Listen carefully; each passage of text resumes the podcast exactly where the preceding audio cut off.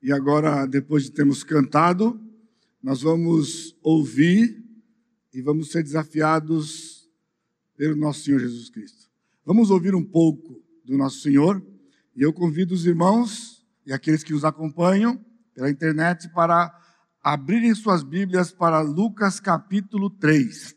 Nós estamos numa série começada domingo passado e vamos fazer isso até o final, na verdade até o primeiro domingo de março, uma exposição do Evangelho de Lucas que será em três, é, em três blocos de oito capítulos mais ou menos.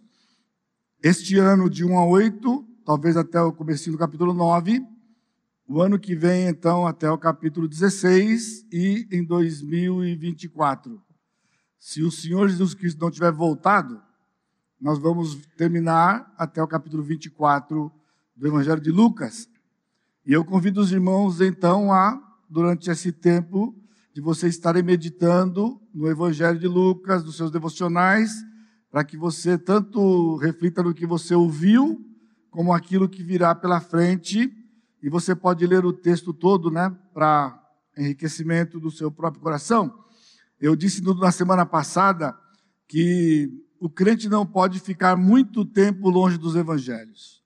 Independentemente da sua estrutura de leitura da Bíblia, alguns têm o hábito de ler a Bíblia toda num ano, né? isso é saudável, sem dúvida nenhuma, mas nós não podemos viver disto. Nós não podemos ficar longe da vida do nosso Salvador.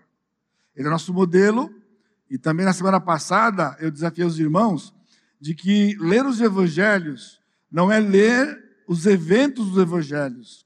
Caímos nessa armadilha quando nós nos contentamos de ler e mesmo ficarmos tocados né, pelos milagres do Senhor Jesus Cristo, mas esse não era o objetivo somente do, do que ele nos deu aqui. Ele nos traz nas páginas da Escritura toda, e principalmente dos Evangelhos, a vida do Senhor Jesus Cristo e as suas palavras, para que nós então o imitemos e aprendamos com o Senhor. Então, este é o objetivo de estarmos nesta série. Hoje, no capítulo 3, nós vamos meditar no ministério de João Batista, na abertura como um precursor de Cristo, o batismo de Jesus e a sua genealogia. E aqui nós vamos ter um exemplo bem claro daquilo que eu estou dizendo para os irmãos desde domingo passado, de que não são meros fatos, Vou dar alguns exemplos para os irmãos para desafiá-los de quando estiverem lendo, orarem e pedirem para que o Senhor mostre para você o que está ali, além da história, para que você possa então ser desafiado e possa ter a sua vida transformada à luz do Senhor Jesus Cristo. Também lembrando que quando nós temos falado tanto de Romanos 8, 28, que todas as coisas cooperam para o bem daqueles que amam a Deus e são chamados segundo seus propósitos, né? No versículo 29 ele diz que aqueles que ele chamou, né, ele os predestinou para serem conformes à imagem do seu filho. Portanto, o bem do versículo 28 é sermos conformes à imagem do Senhor Jesus Cristo. Tudo que acontece na sua vida e na minha, e na nossa, quando estamos ligados um ao outro, tem o objetivo de nos levar ao bem, que é sermos parecidos com Ele. Não é que tudo vai dar certo. Ah, tudo vai dar certo. Você vê uma pessoa numa tragédia e você diz: Olha, é para o seu bem. Isso é agressivo, irmãos. E chega a ser ofensivo aos ouvidos em certas circunstâncias, quando você chega para alguém que está em sofrimento profundo e você vem com uma suposta, um suposto consolo de dizer: Olha, isso daí é para o seu bem. Né? sem você mesmo conseguir fazer a ligação daquele momento com o parecer com Jesus, o tornar-se parecido. É só você pensar também que nós somos o barro na mão do oleiro e ele está nos formando. E nos formando, e o modelo que ele tem não é um outro ser humano como nós. É sim Cristo, Deus homem, né? que nós vamos ver hoje com mais detalhes. Então, O capítulo 2, nós vamos ler 3 de 1 a 4, e então vamos começar aqui, porque nós vamos falar sobre o capítulo todo, tenham paciência, vamos ler algumas outras referências em outros lugares, de certo ponto, extensas, mas muito importante para o entendimento desse texto aqui. No 15 ano do reinado de Tibério César, sendo Pôncio Pilatos governador da Judéia, Herodes, tetraca da Galiléia, seu irmão Filipe, tetraca da região da Itureia e Traconites, e Lisânias, tetraca de Abilene, sendo sumos sacerdotes Anás e Caifás, veio a palavra de Deus a João, filho de Zacarias, no deserto. Ele percorreu toda a circunvizinhança do Jordão, pregando o batismo de arrependimento para a remissão de pecados. E ele então cita um texto aqui, Lucas cita um texto de Isaías falando a respeito do precursor do Senhor Jesus Cristo, na primeira vinda, João Batista, que eles esperavam Elias, e o Senhor vai depois dizer para os seus discípulos lá na frente, de que na verdade João Batista era o cumprimento da profecia, inclusive de Malaquias, dizendo que Elias viria. Não era a reencarnação de Elias, era alguém que viria no espírito de Elias, e este era João Batista. Vamos orar? Amado Deus, mais uma vez e agora diante da tua palavra, com os nossos corações preparados, nós clamamos ao Senhor e ao teu Santo Espírito que habita em nós, que ilumine as nossas mentes e seja o nosso ensinador e nos desafie naquilo que o Senhor preparou para nós nesta noite e para a glória do Senhor. Para que nós então aprendamos, sejamos desafiados e tenhamos vidas que tragam prazer ao Senhor. No nome de Jesus, amém. O capítulo 2, se você voltar um pouquinho os seus olhos aí, versículo 52, e crescia Jesus em sabedoria, estatura e graça diante de Deus e dos homens. Vimos na semana passada que neste versículo nós temos um período de 30 anos. Num versículo só, Lucas resume 30 anos de Jesus, que é, na verdade, do, do 18, se contarmos que quando ele escreveu um pouquinho antes daquele tinha 12, e então, nessa idade de 12 até 34, aliás, até 30 nós não temos informação nenhuma. Não vamos confundir, né? Aqui ele tinha 34 anos para 35 de idade. 30 anos estava lá atrás e agora vai começar o ministério dele, aqui a partir do capítulo 3, versículo 1, começa o ministério de Jesus de três anos. Então, ele tinha 34, 35, era o ano 30 agora, essa é a data que ele está dando aqui para nós. Nós temos dados importantes, né? Lucas fez uma pesquisa curada, como nós vimos na semana passada, e ele diz: no 15 ano de Tibério. O 15 ano de Tibério é cerca de 29 e 30 da nossa era. Calculado no calendário, e então, 29 e 30, né? Cristo vai morrer agora no ano 33. Portanto, aqui ele tem 34, 35 anos para dar os 37, 38 que eu disse semana passada para vocês, que é a idade que eu tenho crido que Cristo morreu. Porque Cristo nasceu no ano 5 antes de Cristo, né? ou seja, no dia que ele nasceu, não foram no cartório, ou o, imperador decretou, nasceu alguém tão importante, o rei dos reis chegou, portanto vamos começar um calendário a partir do nascimento dele. Isso tem sido crido por muitos anos, e até hoje muitos acreditam nisso, mas não foi assim que aconteceu. Né? 600 anos depois de Cristo, um imperador pediu para trocar o calendário, porque o calendário que eles usavam era o calendário de Domiciano, que tinha sido um imperador que perseguiu e massacrou a igreja. Achava que não era justo termos um calendário baseado naquele cidadão. Então ele pediu um calendário que fosse a partir do nascimento de Jesus.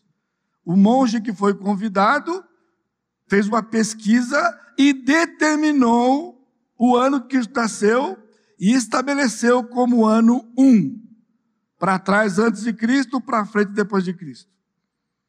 Descobriu-se mais tarde, por informações da arqueologia, de que ele determinou o ano errado por conta da morte de Herodes, que hoje é uma data certa, com documentos precisos com respeito à morte dele.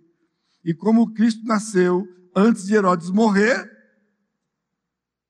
Herodes morreu quatro anos antes de Cristo. No ano seguinte, Cristo morreu. Cristo nasceu. É? Nós vimos até a data que aquilo que eu tenho crido ia desafiar os irmãos na semana passada. Então, Lucas, Deus, Lucas nos informa aqui que Deus chamou João no deserto. Agora, aqui nós vamos construir algumas informações muito importantes com respeito à nossa primeira ordenança. Veja, quando você está lendo aqui, você simplesmente vê João batizando lá, depois temos o batismo de Jesus, e quando nós nos deparamos com uma realidade onde a igreja do Senhor Jesus Cristo, por séculos, tem praticado o batismo como ordenança com três formas diferentes. E não há acordo, irmãos. Não há acordo. Milhares de palavras escritas, teólogos se degladiando por aí, e hoje ninguém nem discute mais. Aceita-se as três formas de batismo. Portanto, você foi batizado no segundo. Não importa a forma, importa que você foi batizado. Não é assim na Escritura. Isso não é uma verdade na Escritura. O Senhor deu informações importantes e precisas, e o livro de Lucas, o Evangelho, nos ajudou muito. Quando diz que João veio do deserto, ele estava no deserto, por que João estava no deserto? Por quê? Se ele se manifestou, ele era o precursor de Cristo, Cristo já, tinha, já estava vivendo por 34 anos e João tem seis meses mais velho do que Jesus. Porque João não estava em Jerusalém?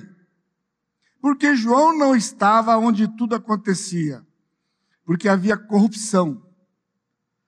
Nós vamos ver no texto de Lucas aqui, lá no finalzinho da mensagem hoje, perto da meia-noite, não brincadeira daqui a pouquinho, né? Vamos ver o caos espiritual de Israel era tão grande que eles não se davam conta de informações importantes dos seus dias, porque estavam longe do Senhor.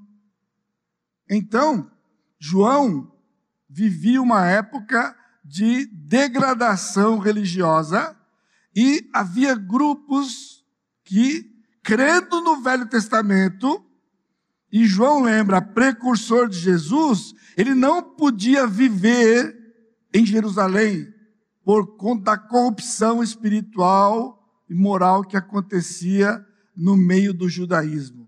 Então eles saíam, eles iam para fora, para longe, muitos para o deserto da Judéia, e ali eles estudavam o Velho Testamento à luz de Jesus e o Senhor então move este homem para começar a pregar e anunciar a volta de Jesus, a vinda, o nascimento de Jesus e, e o seu ministério. Por isso, ele não podia ver naquela região, estando no deserto, e há um grupo chamado Essênios, que há um, alguns teólogos acreditam que João venha deste grupo, que descontente com a corrupção, servia ao Senhor fora dos holofotes de Jerusalém, marginalizados. E João chegou o tempo que o Senhor disse: João, agora é a sua vez. E João, percorrendo aquela região de Jordão da Judéia, ele começa a anunciar o Senhor Jesus Cristo. João percorria a circunvizinhança do Jordão. Se você olhar o mapa, vê o Rio Jordão, à direita do Rio Jordão, a leste, você tem o deserto da Judéia, e nós temos cidades importantes quase próximo ali do Mar, do, do Mar Morto, na direção de Jerusalém, que está à esquerda do rio, na região montanhosa. Nós temos a várzea do rio, é como o rio Paraíba, havia uma planície né?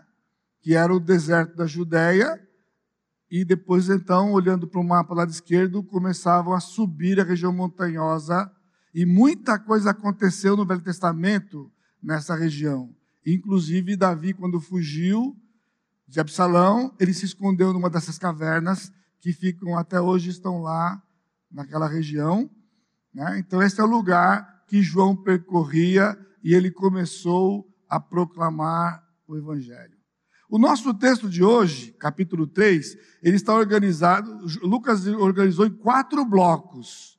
Quatro blocos, e três deles, eles está, é, estão unidos, e o último bloco está distante dos três primeiros, né? porque ele aparece simplesmente como uma lista de nomes que é a genealogia. E nós vamos ver que é significativo dentro daquilo que Lucas se propunha a fazer.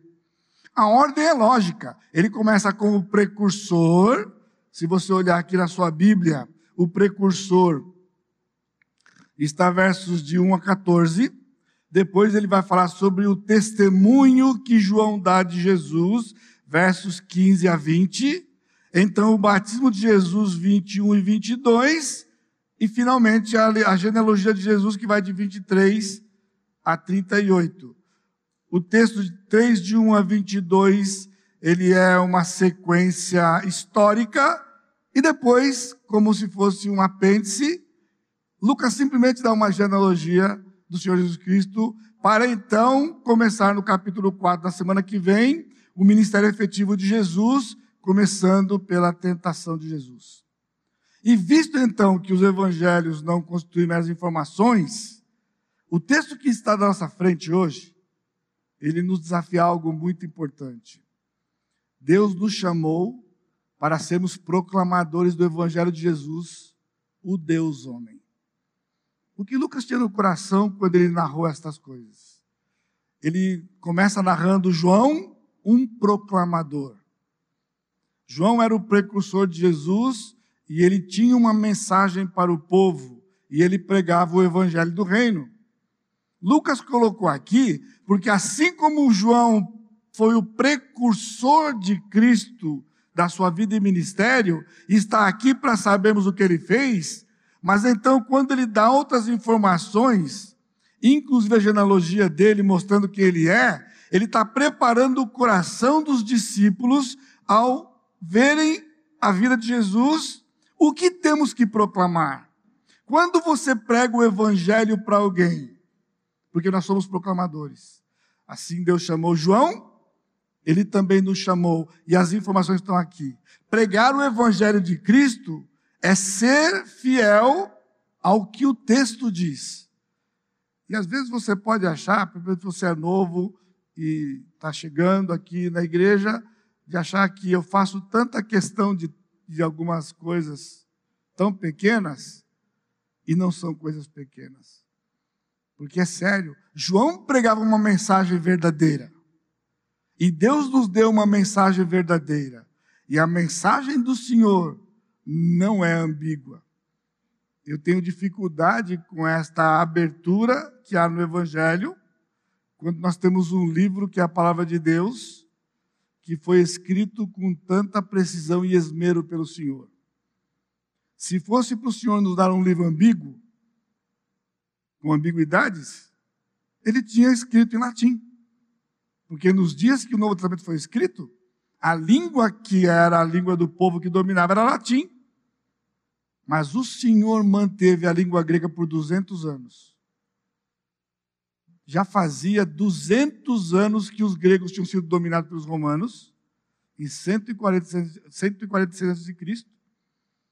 O latim era a língua mas a língua que predominava no mundo, por causa da força da cultura, era a língua grega. E não era à toa, irmãos, porque a língua grega não é uma língua ambígua. Ela não é. E isso me deixa pasmado, sendo que ela é. Como que os teólogos se divergem com coisas tão simples como a que está diante de nós. E aqui, com todo respeito, né? e sem nenhuma, nenhum, nada no meu coração de orgulho com respeito a isso. Em primeiro lugar, a proclamação do evangelho e a primeira ordenança. Os quatro blocos eu vou dividir em três. Então, os dois primeiros, que diz João Batista como precursor e o seu testemunho de Jesus, eu tenho nesse primeiro bloco a proclamação do Evangelho e a, sua, e a primeira ordenança. Portanto, somos proclamadores do Evangelho de Jesus, Deus homem, e começa quando nós proclamamos o Evangelho, porque ele fala do Evangelho nesse texto, bem junto com a primeira ordenança. Veja, ele pregava, versículo 3, ele percorreu a vizinhança pregando batismo de arrependimento para a remissão de pecados. Irmãos, os reformadores estavam errados quando associaram o batismo de João à circuncisão no Velho Testamento.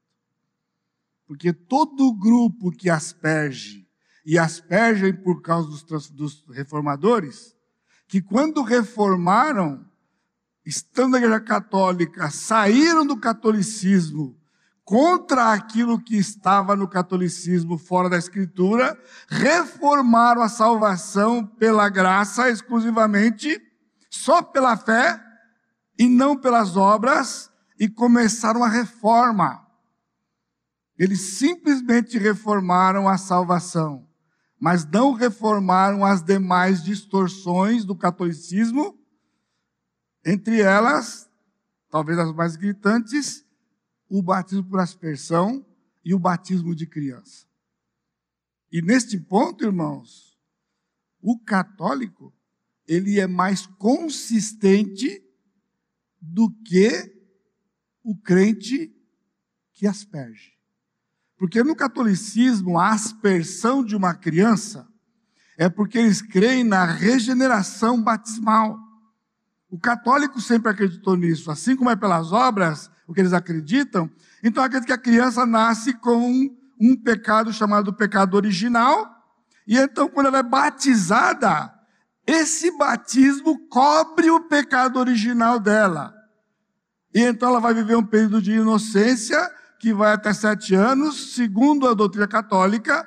Por isso, com sete anos de idade, ela vai fazer a primeira comunhão e agora ela vai confessar pela primeira vez e começa a confessar a sua vida toda, porque na confissão ela resolve o pecado venial.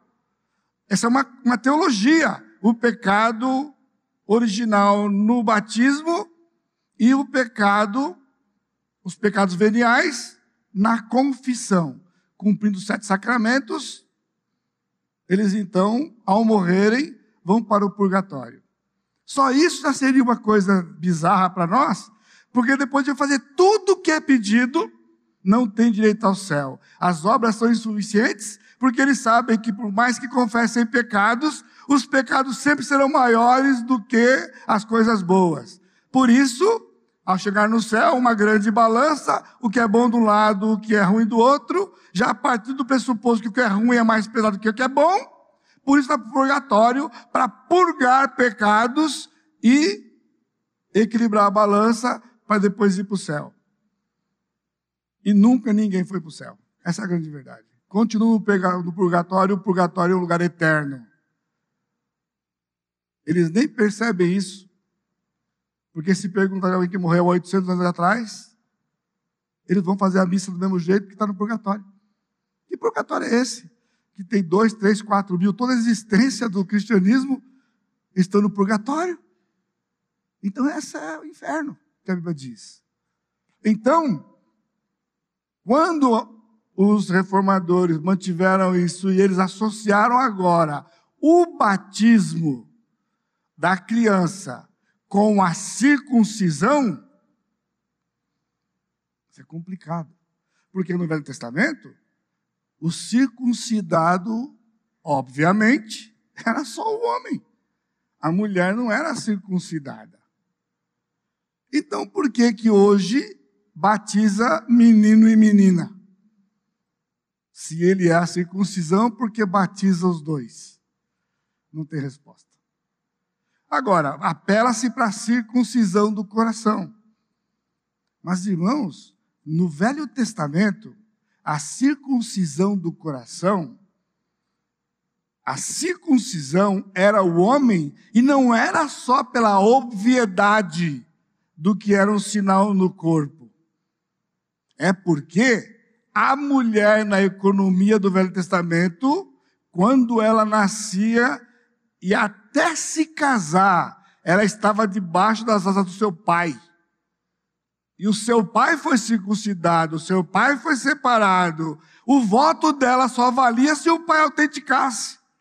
Ela estava debaixo do guarda-chuva. E então, quando ela se casava, o pai passava a guarda dela para o seu esposo, que era circuncidado também. E agora a adoração dela vem, se ela fizer um voto, só se o senhor, só se o marido autorizar. E se o marido não autorizasse, ela estava desobrigada disso.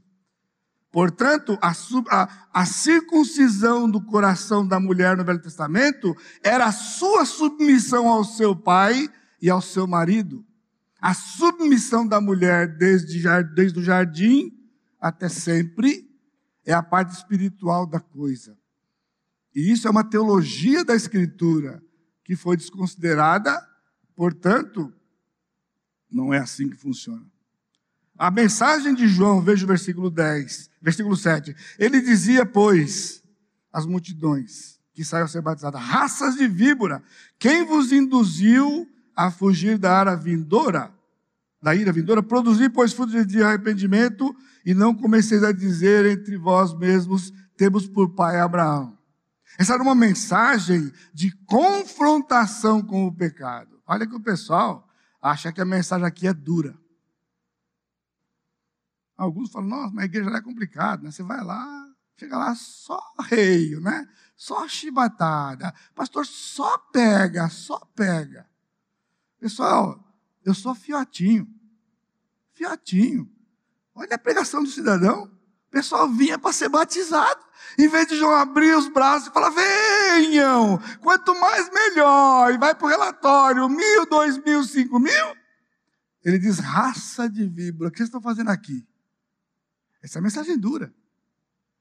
Mas esta é a mensagem que identificava.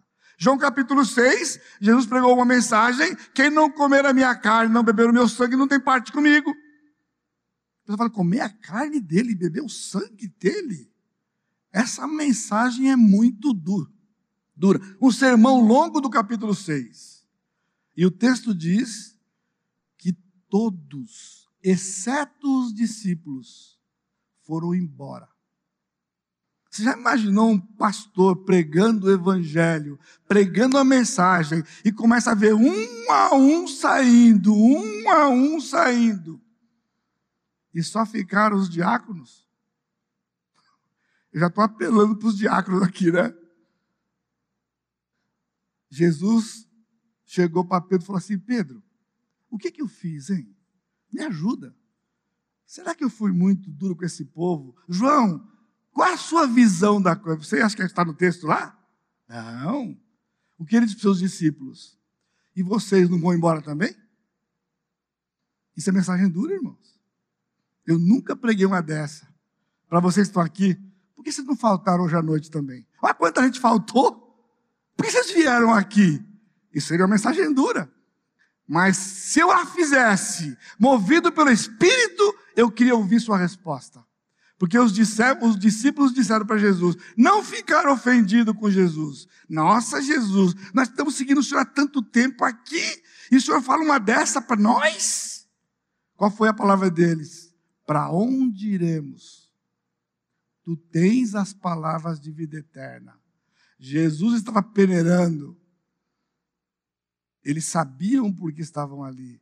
E eu espero, sinceramente, do mais profundo do meu coração, que você saiba por que você está aqui e permanece aqui. Porque aqui, ainda, e eu espero pela graça de Deus sempre, é pregada e será pregada as palavras de vida eterna. E é tudo que eu e vocês precisamos. Tudo que nós precisamos. Ele disse: fruto de arrependimento.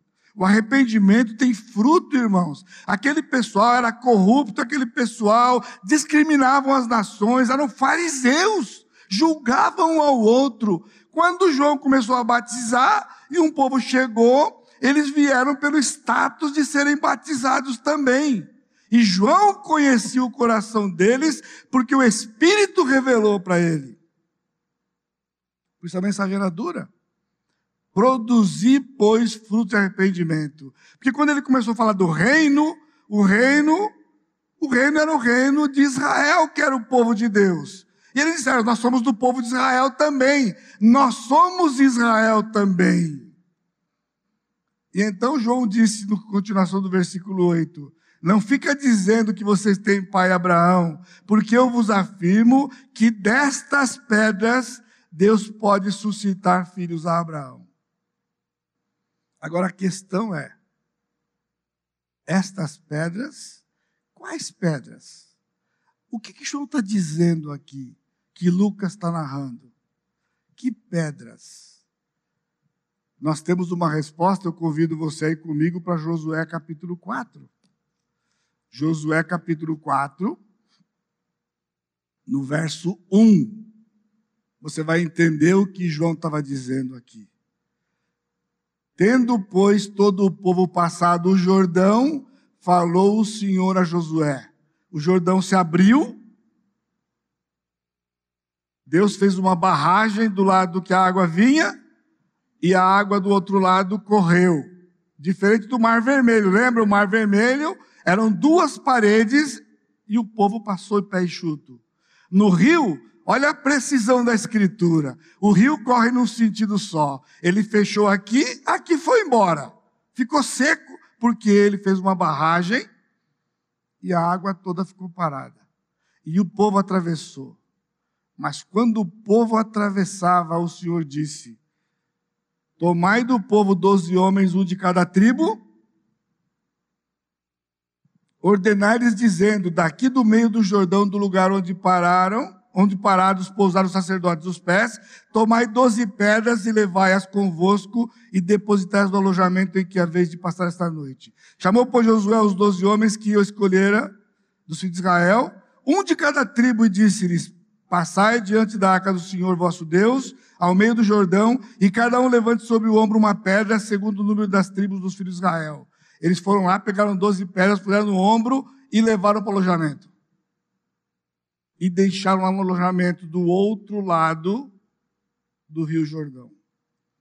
Versículo 7. Então lhes direis que as águas do Jordão foram cortadas diante da arca da aliança do Senhor, em passando elas foram as águas do Jordão cortadas. Estas pedras serão para sempre um memorial diante dos filhos de Deus. Fizeram, pois, os filhos de Israel como Josué ordenara, e levantaram doze pedras do meio do Jordão, como o Senhor havia dito a Josué, segundo o número das tribos dos filhos de Israel.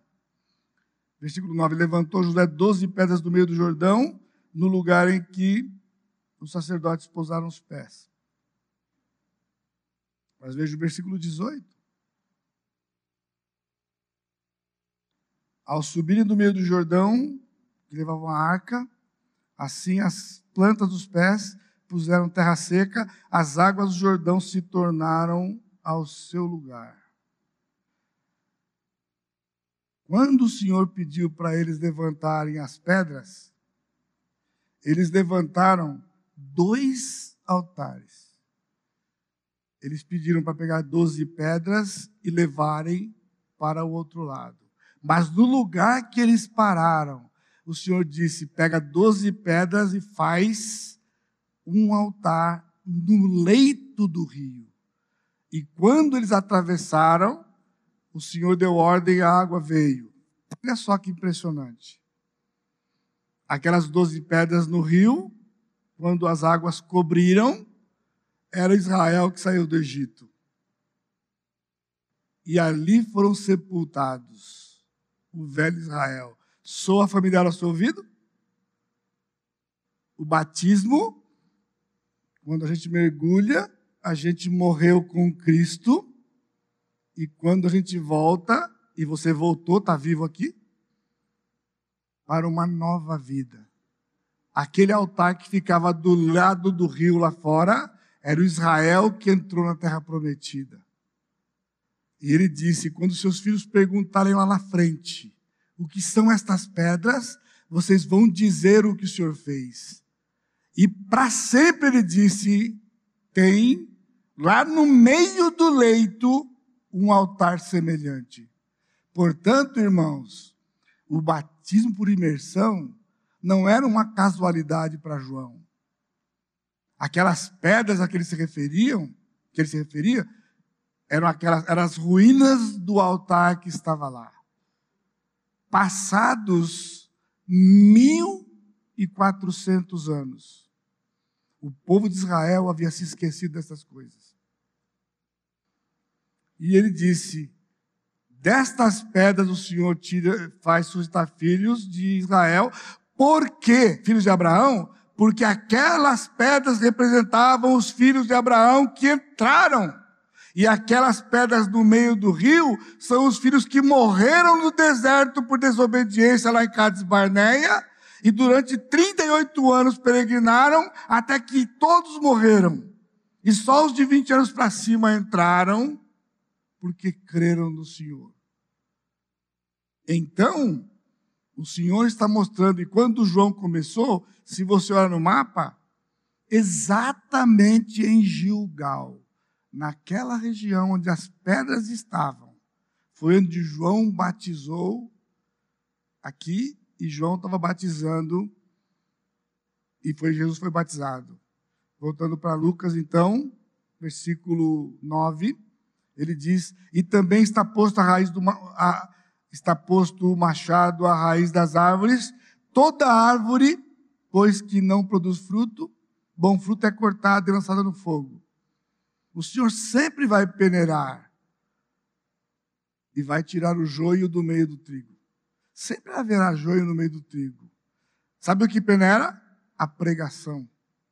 A pregação distingue a pregação é aquilo que o Senhor deixou, era o que estava aqui com João e é o que a igreja faz todo. Por isso que tem pregação. Eu tenho dito nesses anos aqui, a igreja pode mudar, irmãos. O pessoal pode fazer show à vontade. Mas a ordem que está na Bíblia é prega a palavra. Nada nunca substituirá a pregação da palavra. Isso não é questão de época, e é triste hoje porque o povo não aguenta ouvir.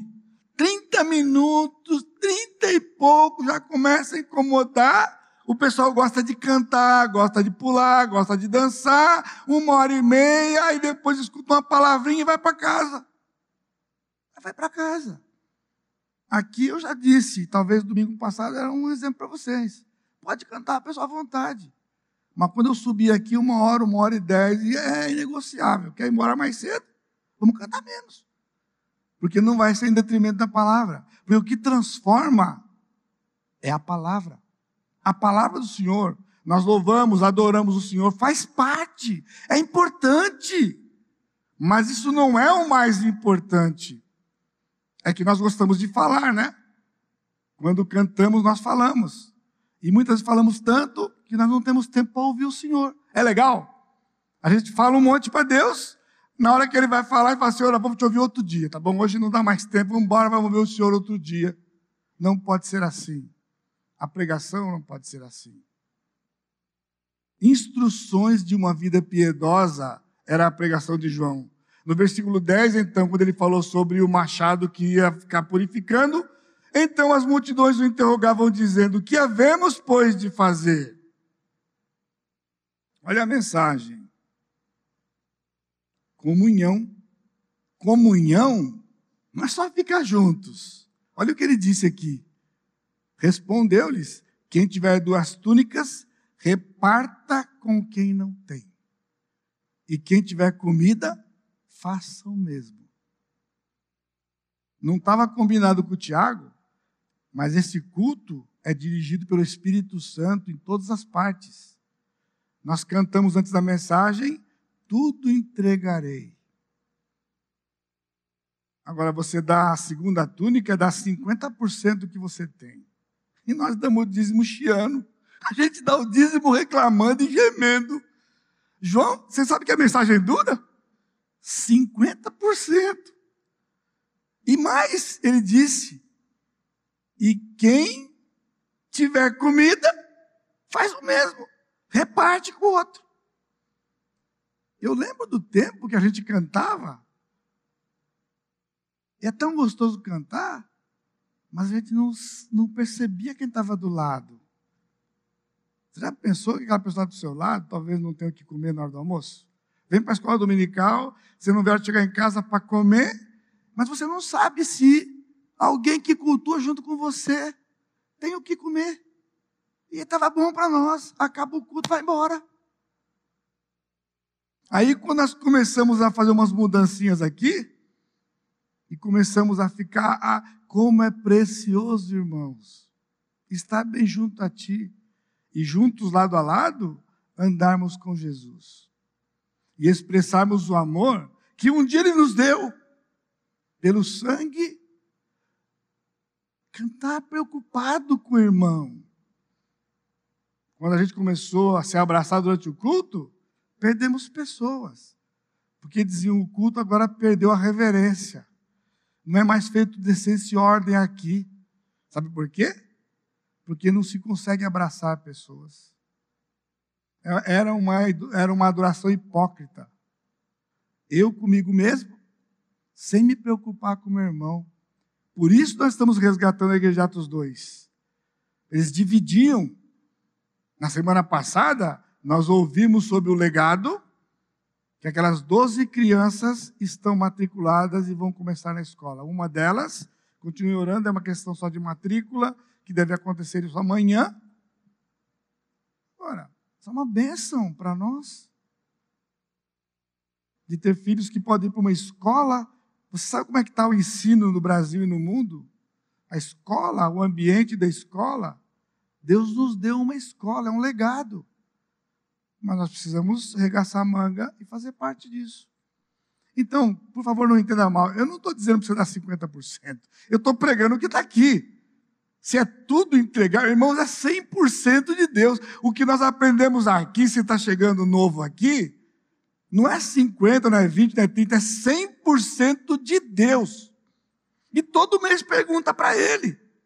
Ele pode pedir tudo Exceção do que? Se você está bem escolado, comida, roupa e moradia.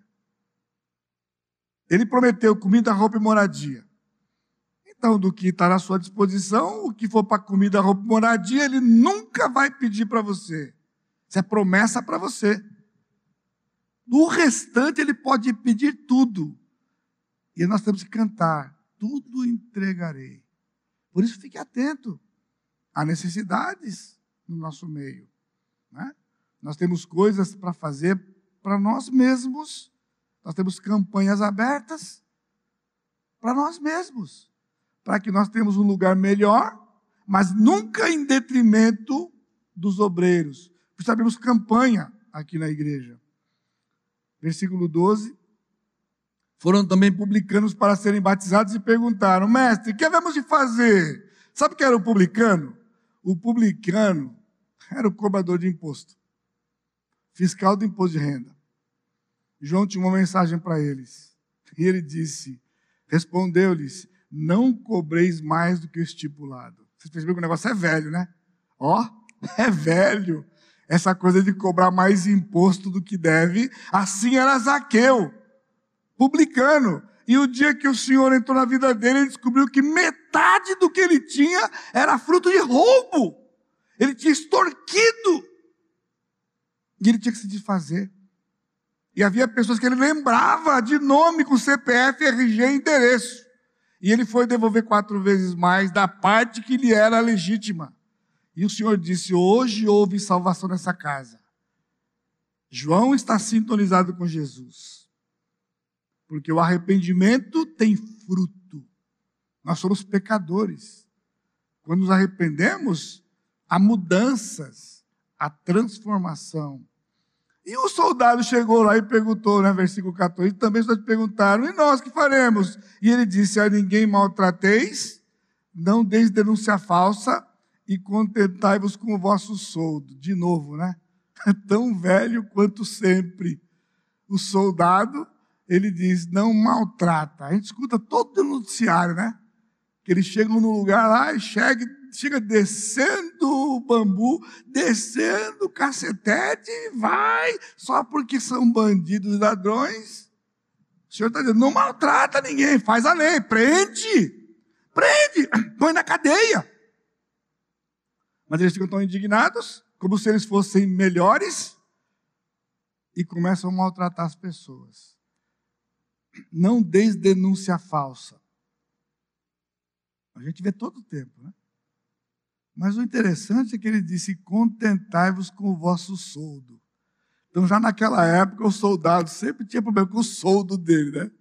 De ganhar pouco e ter, talvez, a tentação de querer compensar isso com outras coisas. O Senhor disse: contentamento. Contentamento. Você é contente com o que o Senhor tem dado para você? Mesmo que você não seja soldado? E então ele continua dizendo no versículo 16, quando perguntaram: Você é o Cristo? Ele disse: Não, eu não sou o Cristo. Eu, na verdade, vos batizo com água, mas veio o que é mais poderoso do que eu, qual não sou digno de desatar as correias das sandálias, ele vos batalhará com o espírito e com fogo. Você ficou surpreso aqui? Os tipos de batismo, irmãos, não é imersão, aspersão e a fusão. Não é. Os tipos de batismo que está aqui é batismo com água. Ordenança para a igreja a iniciação. A palavra batismo, irmãos, na língua grega, significa mergulhar. Isso aqui não é domínio batista. Não foram os batistas que inventaram isto. A palavra é mergulhar. Quando eu era criança, já maiorzinho um pouco, não de tamanho, mas de idade, a gente dava um balão na mãe, juntava uma galerinha a gente ia pular no lago ia dar uns cinco lá no lago, né? Dar uma mergulhada lá. E depois voltava aquela cara de pau. Mas a mãe esperta, né? Passava o dedo, riscava, você foi nadar. E ali a vara comia. Agora você imagina lá na, no mundo grego, dois meninos, vamos fazer o quê? Vamos dar uma batizada ali? Assim que eles falavam com o outro. Vamos dar uma batizada ali? Ele não estava falando de ordenança. Vamos dar um mergulho. Vamos dar uma batizada. Era a língua deles. Pasmem você, a Igreja Católica Ortodoxa, que é a Igreja Católica Grega, batiza por imersão. Porque ele não pode negar a língua dele. Ele sabe o que está escrito na Bíblia. Independentemente de Jesus. Este batismo com água era o de João. João estava e ninguém até hoje, por todas as versões que saíram no mundo inteiro, tiveram a coragem de corrigir isso aqui e traduzir a palavra. Eles transliteram, porque aí cada um faz como achar melhor. Transliteração só se faz legitimamente quando você não tem um correspondente da outra língua. E tem. João estava mergulhando no Jordão. João estava mergulhando, submergindo no Jordão, está escrito aqui. Mas quem traduziu a Bíblia para português e para o inglês foram padres. Você imagina agora o que ele queria fazer. Então ele colocou batizando, que é a transliteração da palavra grega baptismos. Aí você faz como achar melhor. Mas ele disse: aquele que vem depois de mim vai batizar com o Espírito. Esse é um batismo futuro que aconteceu em Atos 2 a primeira vez, quando o Espírito batizou aqueles e inaugurou a igreja. E batismo com o Espírito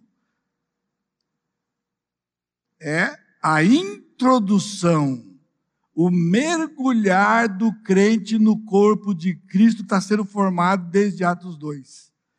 A palavra permanece.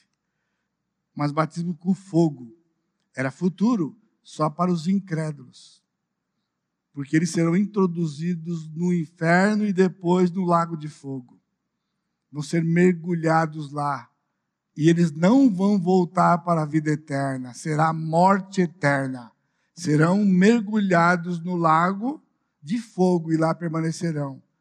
Assim João está dizendo o que seria. E este é o evangelho que nós proclamamos. O evangelho do Senhor Jesus Cristo. João pregava o evangelho do reino, versículo diz assim, pois com muitas outras orientações anunciávamos o evangelho do povo.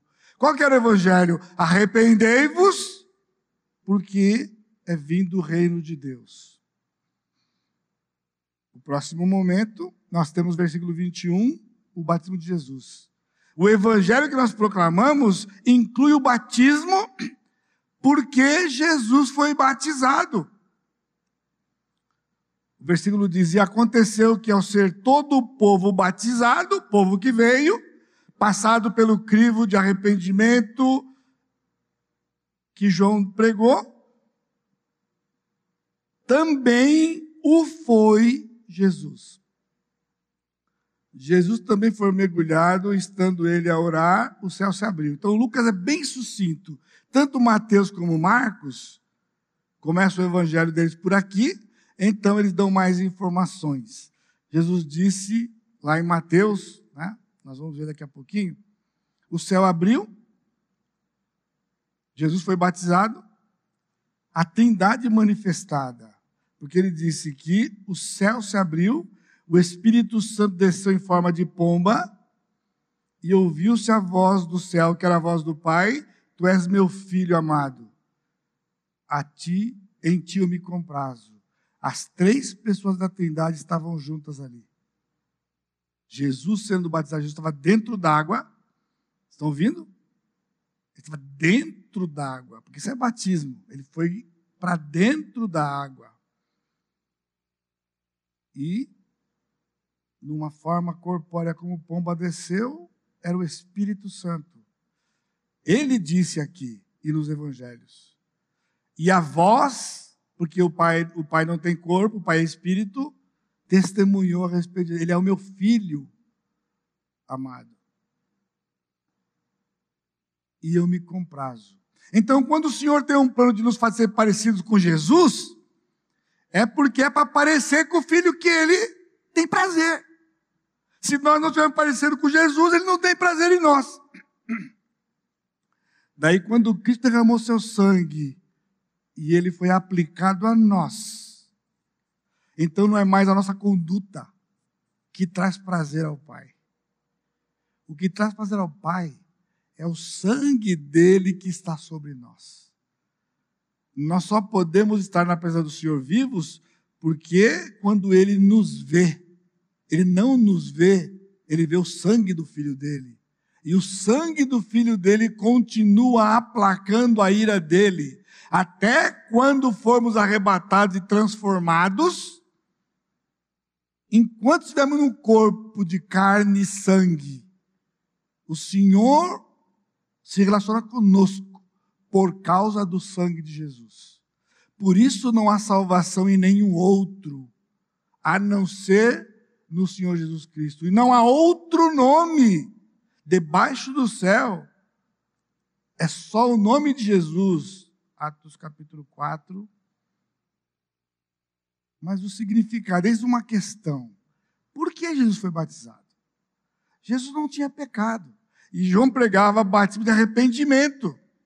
Lá no texto de Mateus, acompanhe comigo rapidamente, Mateus capítulo 3, versículo 15, de repente, Jesus chega. Versículo 13. Por esse tempo dirigiu Jesus a Galiléia para o Jordão, a fim de que João o batizasse. Ele, porém, o dissuadia, dizendo: Eu é que preciso ser batizado por ti, tu vens a mim? Mas Jesus lhe respondeu: Deixa por enquanto, porque assim nos convém cumprir toda a justiça. Então admitiu. João pregava arrependimento porque eles eram pecadores, inclusive ele. E de repente para sua surpresa, Jesus chegou.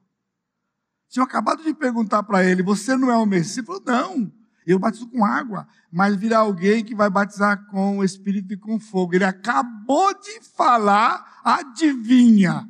Jesus chegou. E o que Jesus fez? Entrou na água. Ele entrou na água e disse: João, me batiza. Aí João paralisou. Peraí, Senhor. É o Senhor quem tem que me batizar. Jesus disse: Não. Convém que nós cumpramos toda a justiça. E o que era isso? O reino tem três elementos: terra, súditos e rei. A terra era a terra da Palestina, ou a terra de Israel. Os súditos rejeitaram o Senhor e alguns poucos foram batizados por João. Então guarde isso. O batismo na água e o da água, que desde o Velho Testamento foi testemunhado no povo de Israel com aqueles altares que nós vimos em Josué, desse mesmo lugar chegou quem?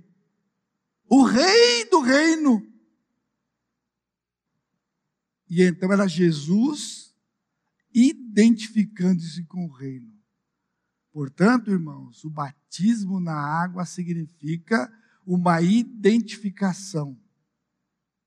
No caso de Jesus, a identificação dele com o reino e com os súditos que estariam debaixo dele, os súditos que vieram com arrependimento, só que a nação de Israel rejeitou o Senhor.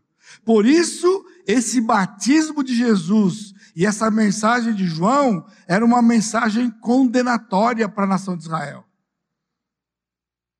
Porque Jesus foi rejeitado e para ter uma nação, para ter um reino, tem que ter uma terra, o rei e os súditos. Havia terra e o rei, mas não havia súdito. Porque quando Jesus foi crucificado, esse é o rei dos judeus, o que o povo disse? Não temos rei, senão César. Então Cristo adiou o reino.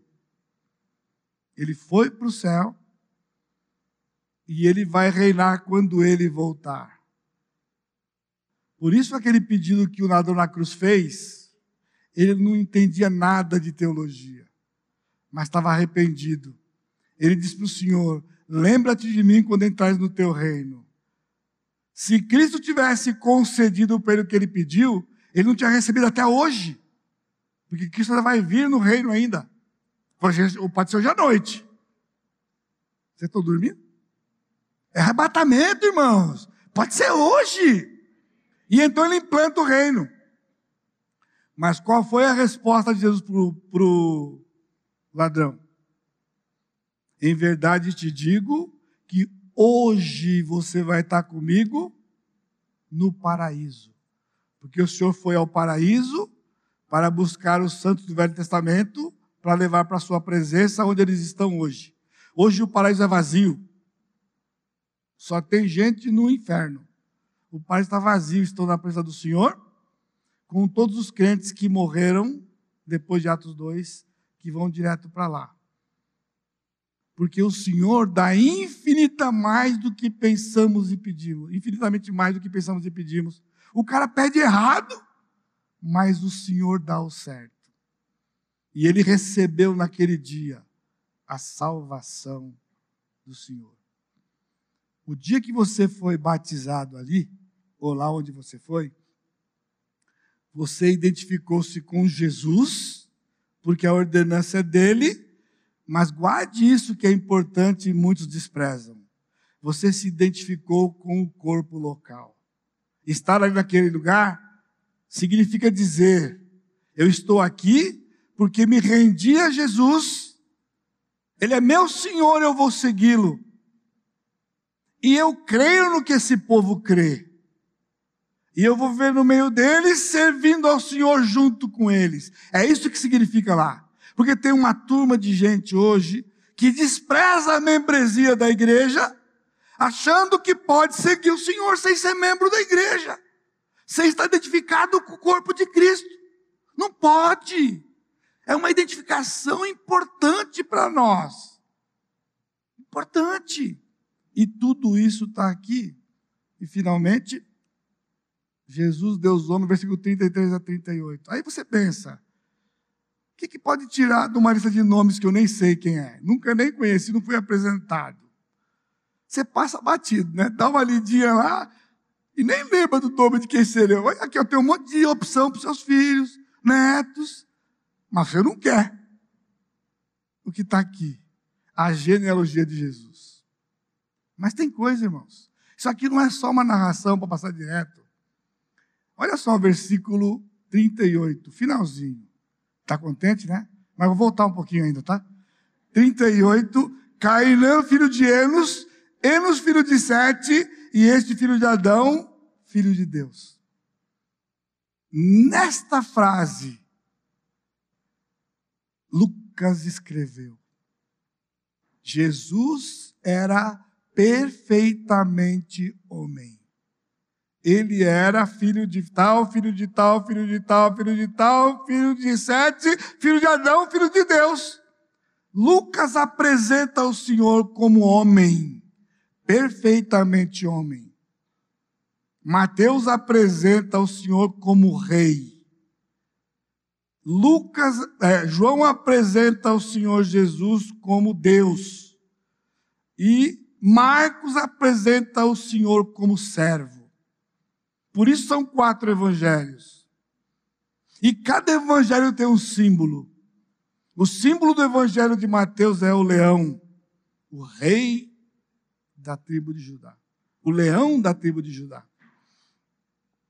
A figura de Marcos é o boi, animal de carga, o servo do Senhor.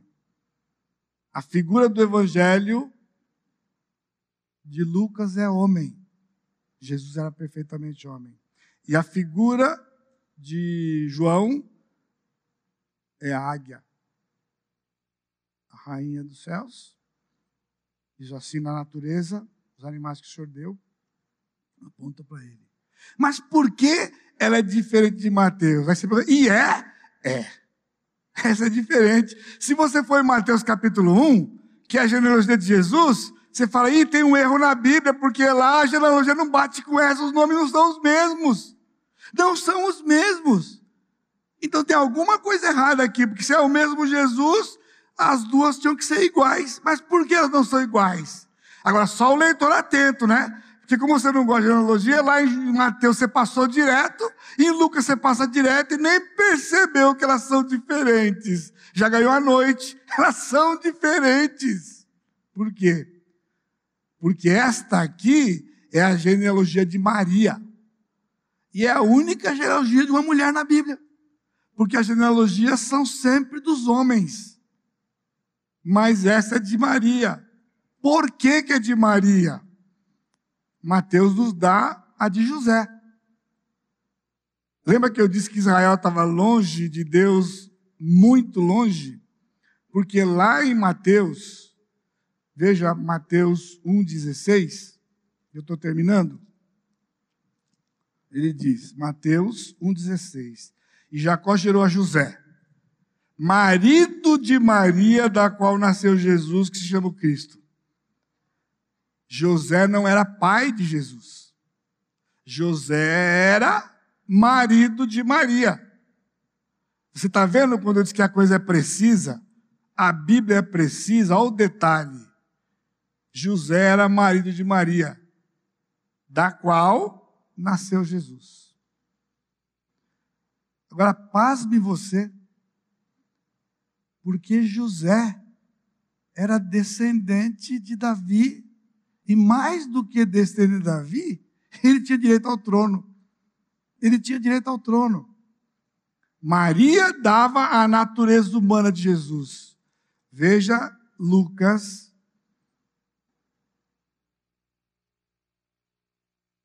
Lucas, ele diz, aqui, versículo 23, ora tinha Jesus cerca de 30 anos ao começar o seu ministério, era como se cuidava, filho de José.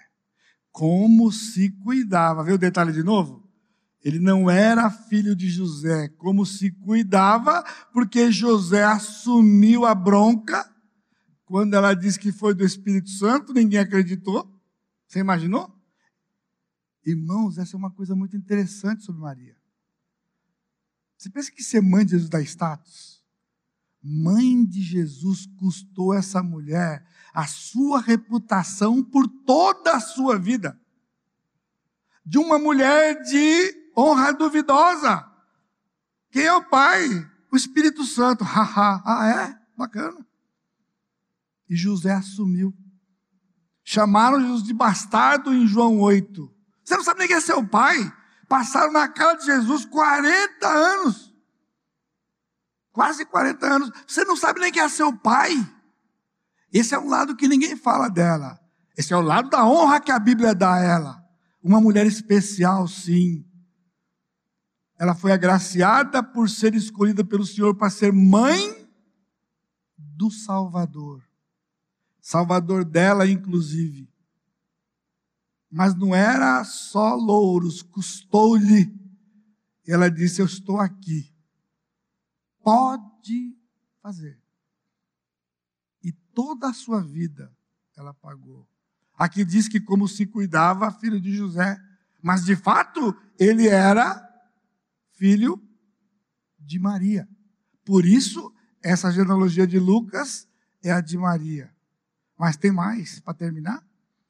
Davi é o nome comum das duas.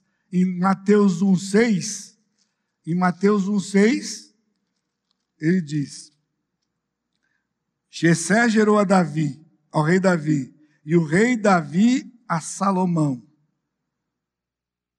Davi está aqui, capítulo 3 de Lucas 32. Davi, filho de Jessé, Jessé, filho de Obed, filho de Boaz, é o Davi histórico. Mas tem uma coisa: o herdeiro de Davi não é o mesmo nas duas genealogias. Aqui divide. Por isso elas são diferentes. Até Davi é igual, de Davi para frente muda. Lá em Mateus, ele disse: E Davi gerou a Salomão. Salomão era o direito legal ao trono.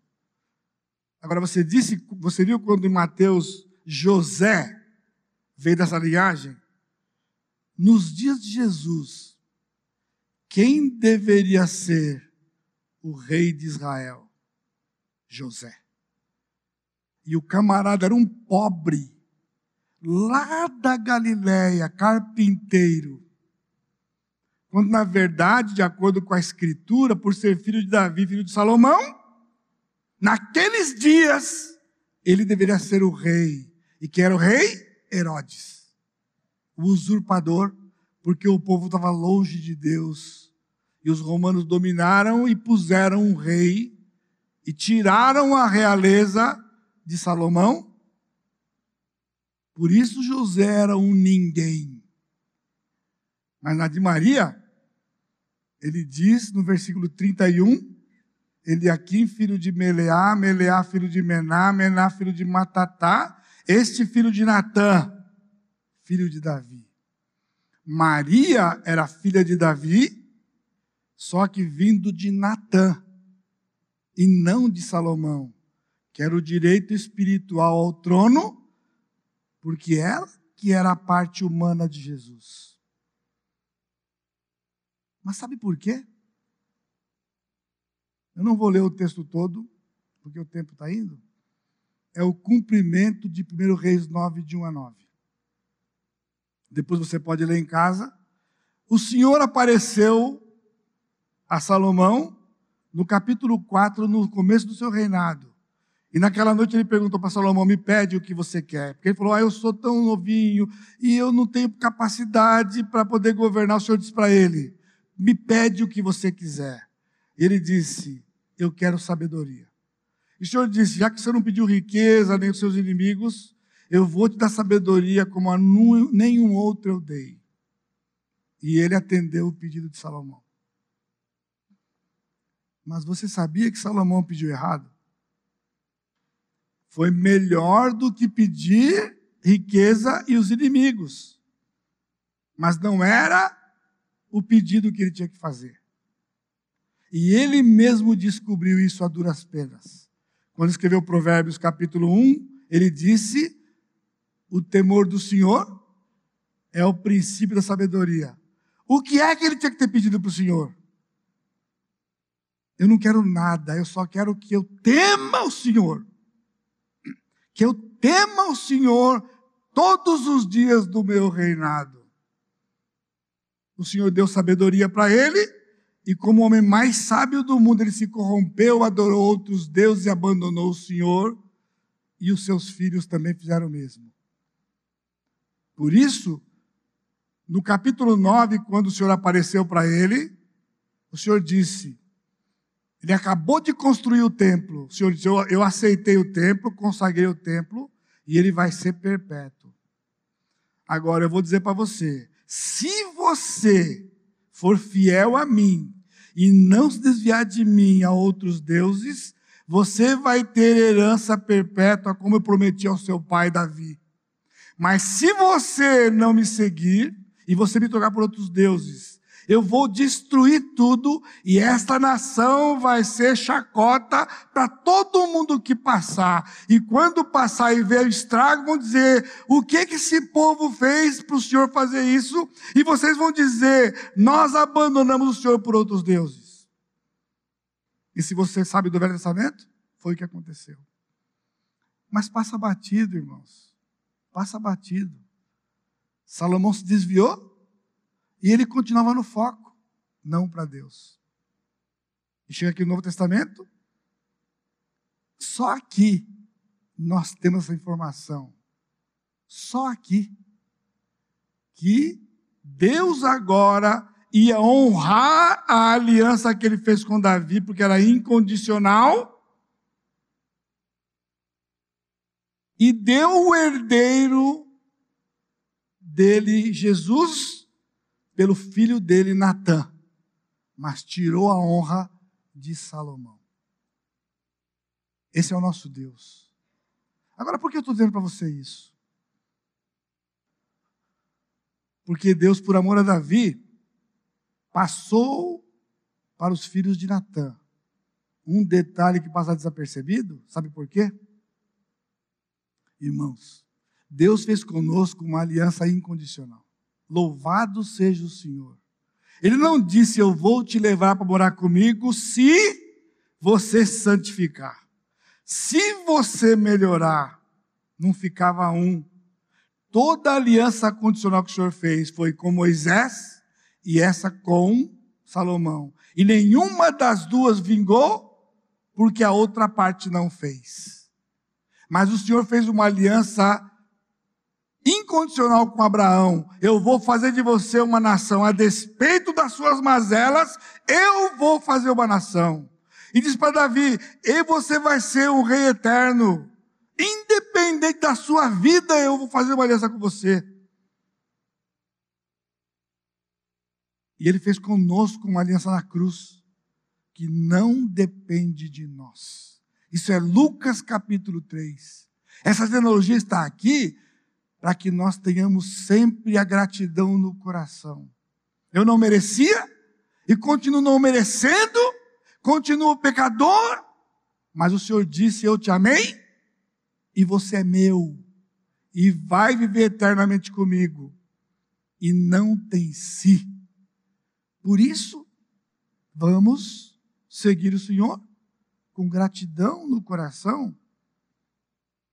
João tinha um ministério nós também. Ele proclamou o evangelho do reino e nós o evangelho da graça.